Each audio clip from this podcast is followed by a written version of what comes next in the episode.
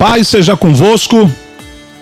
Meus amados, eu sou o pastor Medivan de Oliveira, seu amigo de todos os dias, e estamos aqui para trazer mais uma porção bíblica, uma pequena porção da palavra de Deus para a sua vida, para a sua casa e para a sua família. E que a palavra de hoje possa ajudar você a refletir um pouco melhor de como você pode viver na presença de Deus e como você pode viver de forma agradável a Deus.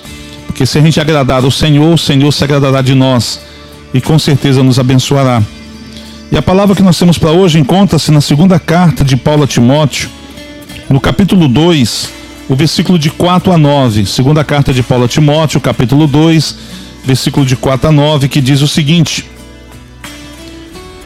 Nenhum soldado se deixa envolver em assuntos da vida civil, pois se o fizesse, não poderia agradar o oficial que o alistou. O atleta não conquista o prêmio se não seguir as regras. E o lavrador que trabalha arduamente deve ser o primeiro a colher o fruto de seu esforço. Pense no que estou lhe dizendo. O Senhor o ajudará a entender todas essas coisas. Lembre-se de que Jesus Cristo, descendente do rei Davi, ressuscitou dos mortos essas são as boas novas que eu anuncio. E por causa disso, sofro e estou preso como um criminoso. Mas a palavra de Deus não está presa. Louvado seja Deus. Meus queridos, no contexto que nós acabamos de receber, Paulo escreve essa carta dentro de uma das prisões, das inúmeras prisões que ele passou, de várias prisões que ele passou. E eu gostaria de refletir com você, basicamente no versículo 9, no final. Mas eu fiz questão de ler todo esse, esse contexto, todos esses versículos, para que você possa entender um pouco melhor. Paulo fala que nenhum soldado se embaraça com as coisas dessa vida, porque está disposto a agradar aquele que o alistou. Ou seja, nós temos muitas pessoas colocando dificuldades para fazer a obra de Deus, para fazer a vontade de Deus por conta dos seus compromissos pessoais. Não pode. O reino de Deus, ele precisa estar em primeiro lugar na vida do cristão. E em segundo lugar, as coisas pessoais. Na minha vida, em primeiro lugar vem Deus. Em segundo lugar, vem a minha esposa, minha família. Em terceiro lugar, vem meu trabalho, porque eu preciso do trabalho para sustentar minha família. E em quarto lugar, vem a igreja onde eu congrego. Essa é a minha escala de prioridade, tá? Eu aprendi assim, eu fui ensinado assim. E eu entendo assim também. E aqui, queridos, o apóstolo Paulo está falando de pessoas, comparando pessoas a soldados, que se embaraçam com as coisas da vida, se prendem às coisas desse mundo e por conta disso não encontram tempo nem disposição para fazer aquilo que Deus espera delas. Ele diz que o atleta não conquista o prêmio se não seguir as regras. Existem regras para todo tipo de esporte. Futebol, basquete, handebol, vôlei, Todos os esportes têm suas regras. E você só pode vencer, querido, se você vencer dentro das regras. Se você fugir das regras, não tem como você vencer.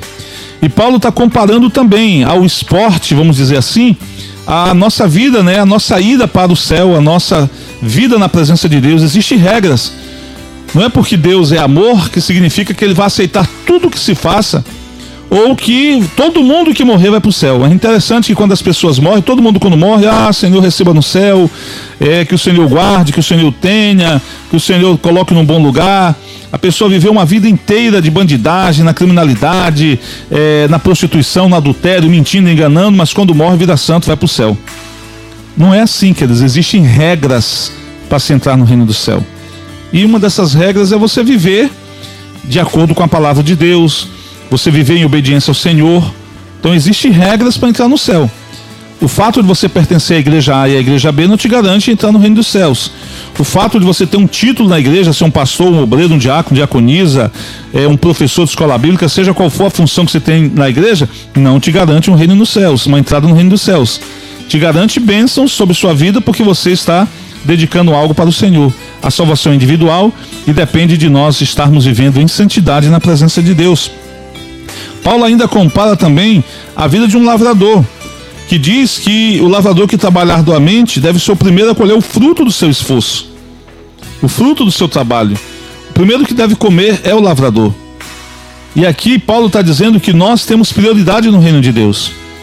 As bênçãos de Deus são para os filhos de Deus, são para aqueles que o temem, para aqueles queridos que o amam, para aqueles que o servem.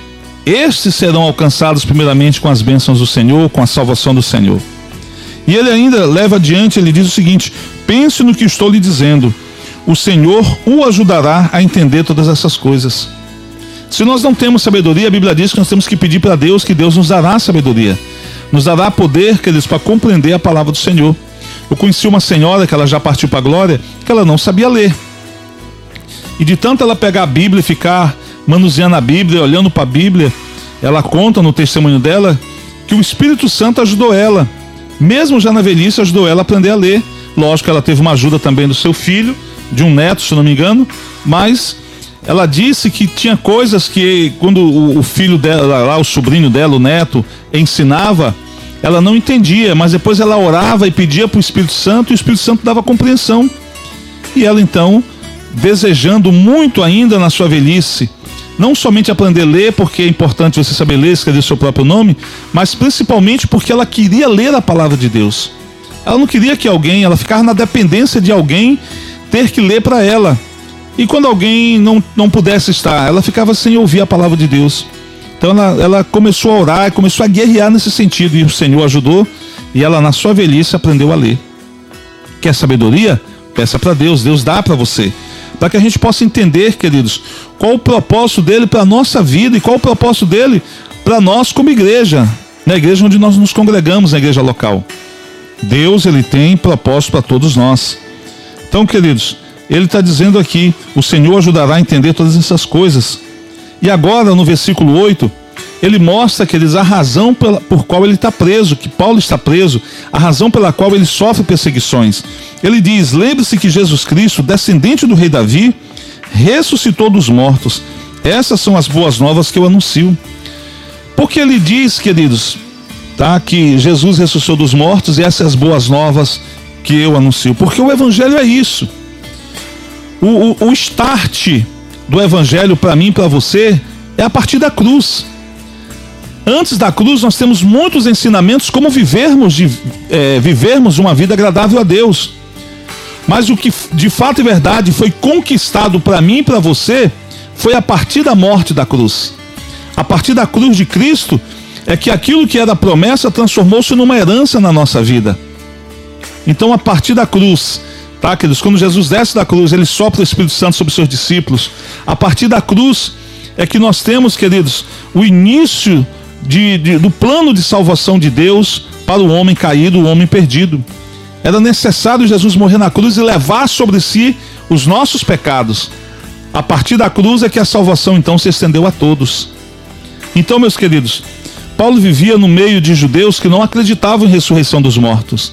E era uma doutrina nova para eles, porque essa palavra, essas boas novas, esse evangelho, é, confrontava até então o judaísmo praticado da época a forma como eles acreditavam, a forma como eles criam que Deus haveria de ser. Na verdade, no passado, os teólogos, os religiosos do passado colocavam Deus dentro de uma forma. E se saísse daquela forma, não era de Deus. Eles limitavam o agir e o poder de Deus. E a partir da morte da cruz, é como se Jesus estivesse saindo, queridos, de dentro dessa forma e mostrando para nós verdadeiramente a vida que ele tem para nós, que é muito maior do que aquilo que até então se pregava na época. Como as pessoas começaram, é, é, os religiosos, é, os fariseus começaram a perder membros, vamos usar assim um termo bem fácil de entender. As pessoas deixavam de seguir eles os seus ensinos e passavam a seguir, queridos, a Jesus e posteriormente os discípulos de Jesus. Então houve a perseguição a Jesus e a perseguição se estendeu até os discípulos. E Paulo, que outrora era um perseguidor, ao se converter, se torna também agora um perseguido. E por conta, queridos, que um dia ele esteve do outro lado e agora ele passou para o lado de Jesus, isso incitou mais raiva ainda nos religiosos daquela época. A perseguição sobre Paulo foi muito maior, porque Paulo era um ícone, um baluarte, queridos, da perseguição aos cristãos. E agora o perseguidor, aquele que prendia, matava, arrastava, se converte ao Evangelho em Cristo Jesus e agora se torna um pregador da palavra de Deus. E isso irritou os religiosos da, da época. A mesma coisa acontece no mundo espiritual quando você se converte, você irrita Satanás. Porque nós, queridos, quando não conhecemos a verdade, nós estávamos presos ao mundo e às coisas que estão no mundo. E a Bíblia diz que o mundo jaz no maligno e que Satanás é o príncipe desse mundo. Então, de alguma forma, ele tinha um certo controle sobre nós. Nós vivíamos na, na prática do pecado, no prazer do pecado, sem ver que esse pecado nos levaria à morte. E o inimigo ficava manipulando para tentar nos manter presos, tentando afastar a palavra de Deus de chegar até nós, a mensagem chegar até nós. Mas um dia a mensagem conseguiu chegar, e quando chegou, tocou no nosso coração, e o Espírito Santo nos convenceu da justiça, do pecado e do juízo, e eu e você nos convertemos. E agora que nós nos convertemos, nós saímos do lado do inimigo e passamos para o lado de Deus. E isso leva o inimigo a ter raiva, ódio de você. Por isso que ele tenta investir contra você, mas ele não consegue te tocar, porque entre você e o inimigo, o Senhor está ao nosso redor, coloca os seus anjos ao nosso redor para nos proteger e guardar. Paulo, então, queridos, diz: por essas boas novas que eu anuncio é que eu estou preso, é por causa disso. E ele diz: por causa disso, sofro e estou preso como um criminoso. Como um criminoso. Paulo não era criminoso. Mas ele olha e diz: Eu sofro e estou preso. Evangelho que não confronta não é evangelho, queridos. Evangelho que não desmascara não é evangelho. Evangelho, queridos, não é um, um, uma atadura que você vai colocar sobre a ferida, não. O evangelho é o remédio que tem que ser colocado diretamente na ferida para trazer uma cura. Você não pode querer encobrir. A gente não pode, queridos, anunciar um evangelho light para as pessoas de forma agradável a elas para mantê-las presas a nós, não. O evangelho ele confronta, desmascara. Ele pode até a princípio ferir, mas ele sara. As feridas que eu falo que o evangelho faz é quando nós somos desmascarados, quando nós somos confrontados e precisamos abandonar até então, queridos, a posição que nós nos encontrávamos para estar exatamente onde o Senhor deseja que estejamos. O evangelho verdadeiro faz tudo isso. Só que eu também posso fazer tudo isso com amor. Eu posso confrontar alguém usando o evangelho com amor. Ontem, antes de ontem, por exemplo, quando antes de ontem, quando eu estava aqui na rádio gravando aqui, quando eu terminei de gravar aqui o nosso programa na rádio e gravar para ir para colocar essas mensagens no podcast, eu vi uma pessoa em um, em um grupo de uma rede social da qual eu participo, falando mal da igreja, da igreja como um todo. Depois ele se estendeu e falou mal da igreja evangélica, até da igreja católica. E falando que a igreja era homofóbica. Eu peguei um texto da Bíblia de Romanos, na qual o Senhor fala sobre a questão do homossexualismo, e apenas coloquei o texto para a pessoa. Falei, olha, querendo dizer para ela, olha, não somos nós que falamos isso, é a palavra de Deus. Então você vai chamar Deus agora de homofóbico? É a palavra de Deus. Deus ama todos. Agora Deus quer que o homem se arrependa daquilo que ele diz que é pecado. Se você quer viver no pecado, é um problema seu. Agora não venha querer acusar a gente. Aí ele colocou lá: Bom dia, pastor Merivan, um falso profeta. Já foi o primeiro elogio que eu ganhei antes de ontem. Talvez ele imaginava que eu fosse comprar uma briga com ele. Mas não, eu comecei a responder para ele à luz da palavra de Deus. Do que ele me confrontava, eu respondia com versículos. E ele não tendo mais argumentos, disse: Ah, eu sou um estudioso da história, para mim isso é o que basta, e parou de conversar. E eu disse para ele: falei, meu filho, quem confronta é a palavra. A palavra confronta, a palavra machuca quando ela revela o pecado. A pessoa não quer abandonar o pecado, a pessoa não quer abandonar as práticas é, contrárias à vontade de Deus que ela vive, e por conta disso ela se chateia. Como ela não quer agredir a Deus, ela agride aqueles que representam a Deus. Eu disse para ele: não fique chateado comigo, fique chateado com Deus, com a palavra de Deus. Foi ele que escreveu isso aí. Ah, mas foi homens que escreveram. Não, a Bíblia diz em Pedro que homens inspirados por Deus, inspirados pelo Espírito Santo de Deus, escreveram a palavra. Então não foram homens, foram, foi o Espírito Santo que usou os homens para escrever. A Bíblia ela não tem nenhum tipo é, é, é, um versículo negando o outro. Não existe. Tudo se encaixa perfeitamente. As pessoas, queridos, elas querem ouvir um evangelho que lhes agrade, que lhes faça bem, mas elas não querem que o evangelho mude aquilo que ela já construiu. Elas não querem descer do pedestal, do altar que elas construíram para si. Elas não querem perder o que elas já ganharam. Mas o reino de Deus é contrário a tudo que você possa imaginar. No reino de Deus é perdendo que se ganha, é morrendo que se vive. É dessa forma o reino de Deus. Então Paulo está dizendo aqui: por causa dessas coisas eu sofro. Queridos, todo aquele que resolve servir ao Senhor verdadeiramente, haverá de ter perseguição nessa terra.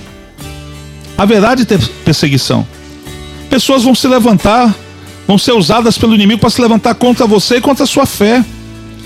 E nessa hora que a gente precisa ser sal e luz.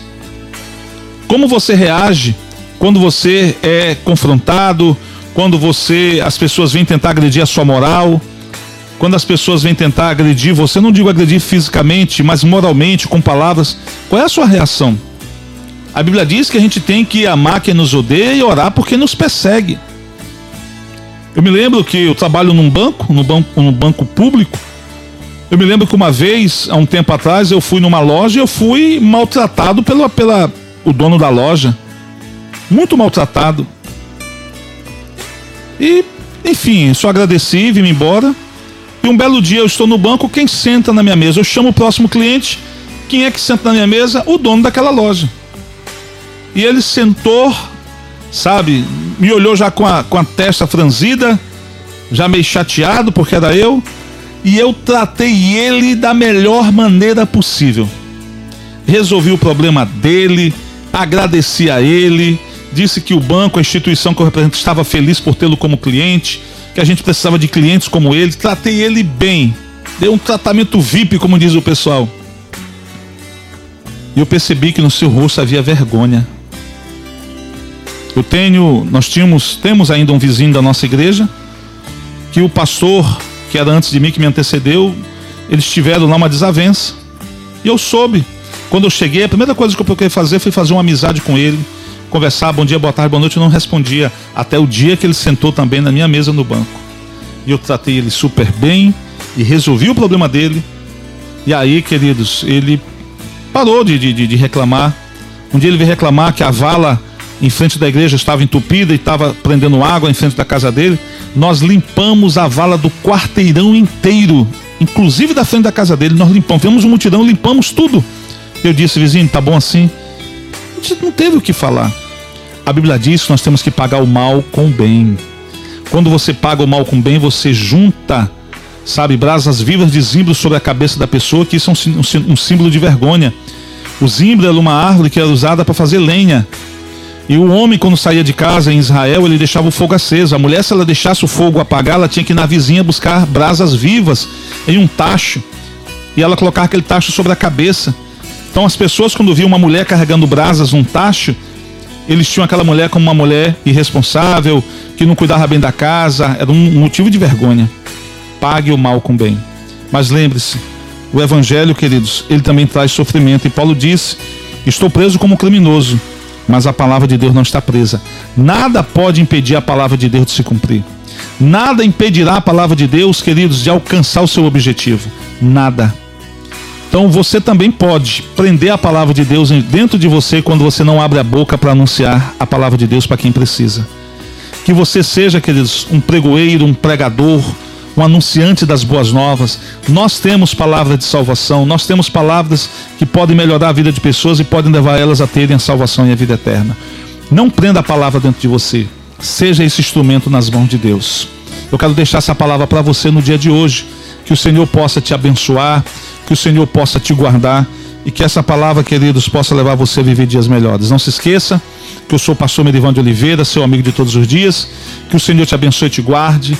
Paz seja convosco.